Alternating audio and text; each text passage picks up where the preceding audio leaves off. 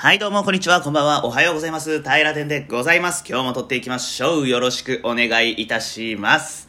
はい、危機開会明快辞典第47巻がね、えー配信されましたね。皆さんはお聞きになりましたでしょうか？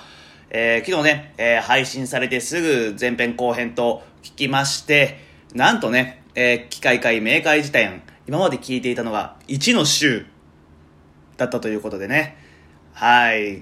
でかい取っ手がついたなっていうふうに 聞きながら思ってたんですけれども、はい。えー第1シーズンが昨日最終巻を迎えました。はい。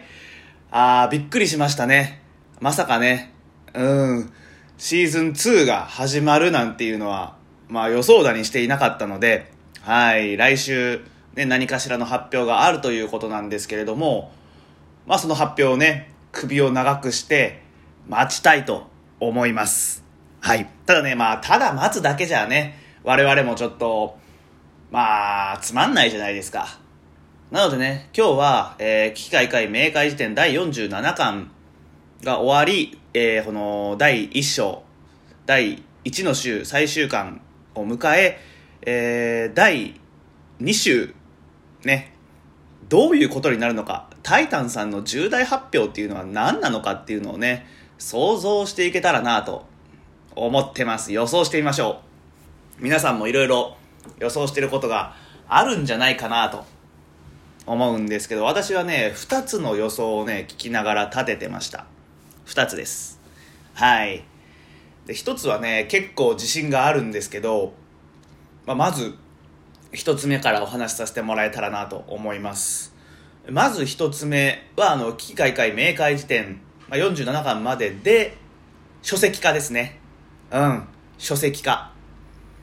今までお話ししてきたことだったり言葉の変遷を、あのータイタンさんはね、以前ミック・エイボリーのアンダーパンツを、えー、のりしろゆうすけさんが書かれたミック・エイボリーのアンダーパンツを読まれて感銘を受けて編集の石原さんという方にね連絡したという経緯を持たれていますでねその石原さんとはね実際に喫茶店でお会いになられて想像していたより若かったっていうねそんなエピソードを十数巻のところでねお話しされておったと思うんですけれども。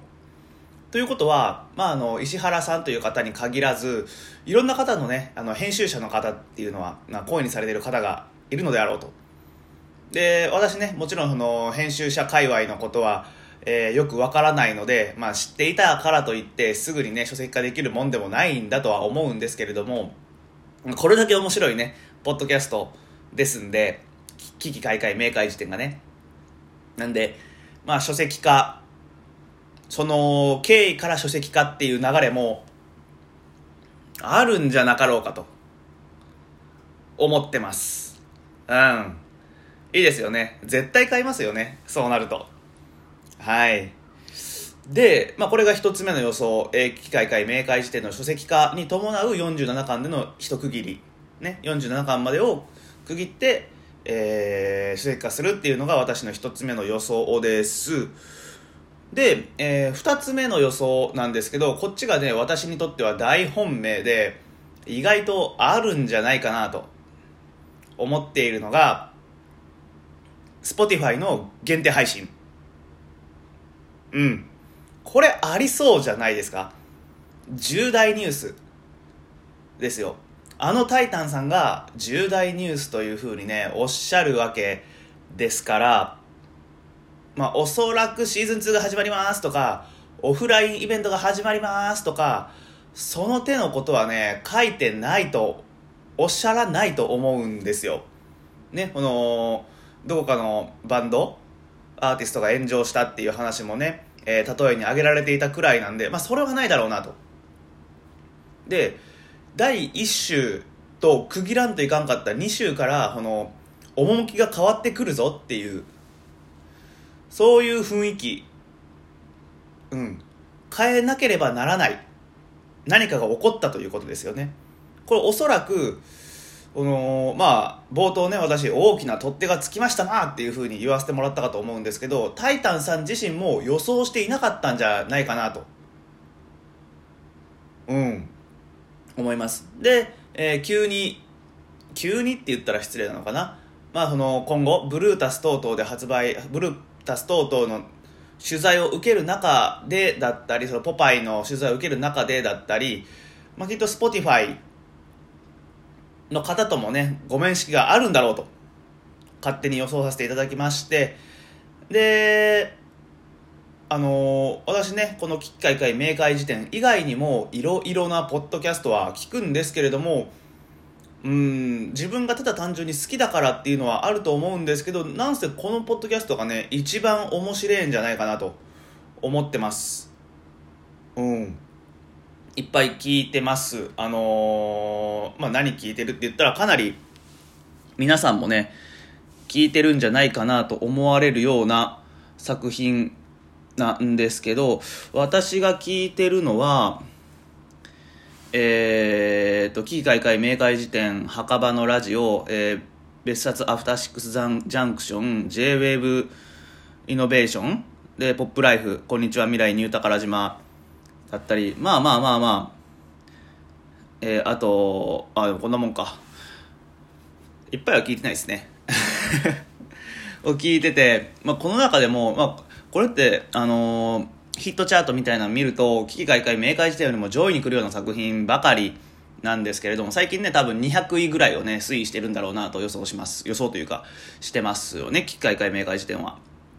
なので、まあ、全然ねこれよりも、まあ、単純にこのランキングという意味では上位にあるコンテンツばかりなんですけど番組ばかりなんですけど、まあ、圧倒的にね機開会明快時点の方がこの自分が喋ってることに対してえー、しっかり向き合ってなぜ君は生まれてきたんだいっていう問いをね常に投げかけるその思考の様言葉への思考の深さっていうのが、はい、他の追随を許さない部分があると私は思っておりますのでうん。